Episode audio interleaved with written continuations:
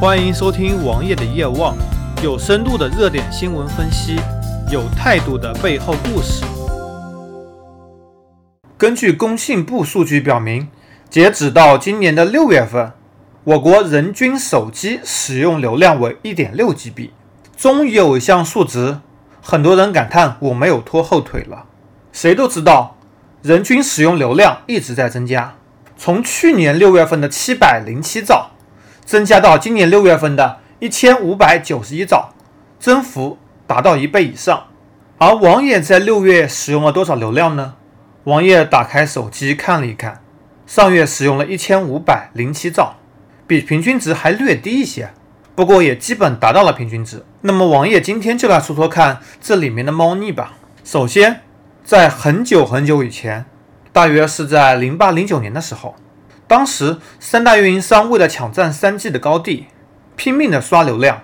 王爷在移动工作的朋友表示，移动要求你一个月必须用到十五 G 流量，哪怕是刷也得刷到，因为这样可以大大提升平均每人的流量使用量。而且内部员工都有这个要求，就和很多平均工资一样，有几个工资特别高的，就能够带动很多人的平均工资。比如说联想的 CEO 杨元庆。一亿多元的年薪能抬起多少人？再比如说，很多体育明星、很多娱乐明星都有非常高的收入，也能大大提高平均水平。王爷爷还有一个朋友，每个月手机流量达到数 TB，和玩一样，这就能大大提高平均值。各种各样的统计，比如说人均 GDP，很多人买房吧，买房是计入 GDP 的，就能够把各个地区的人均 GDP 给大幅提高。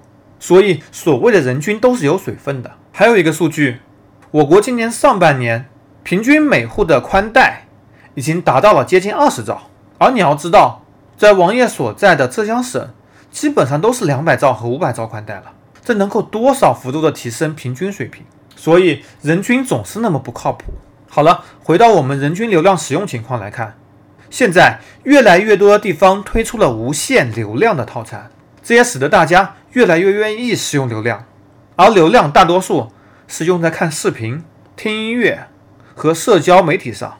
当然，游戏也是一个不可分割的部分，特别是游戏很多时候需要更新，更新都是比较费流量的。而流量使用越来越多的情况还在继续。接下去，五 G 时代即将到来，在五 G 时代，人们可以干什么呢？比如说无人驾驶，比如说自动的导航。很多五 G 需要更大、更好的带宽，同时五 G 也大幅减少了现在带宽的延时，让大家上网更流畅、更便捷。互联网或者手机网络已经成为人们生活中的基础设施，三大运营商也将在最后这几年时间抢占最后一波用户，这样很多人电话号码将会变为自己的身份证，作为基础设施。一直保存下去，而运营商所看到的是你如何能够一直为我创造资源，而不是在短时间内能创造多少资源。虽然三大运营商的军备竞赛仍然在继续，但是现在已经不需要刷流量了。时代的潮流是不可违背的，我们将会向高带宽、高数据量的方向持续发展。那么下期节目，王爷将说说看，我有非常多的数据，我应该如何保存？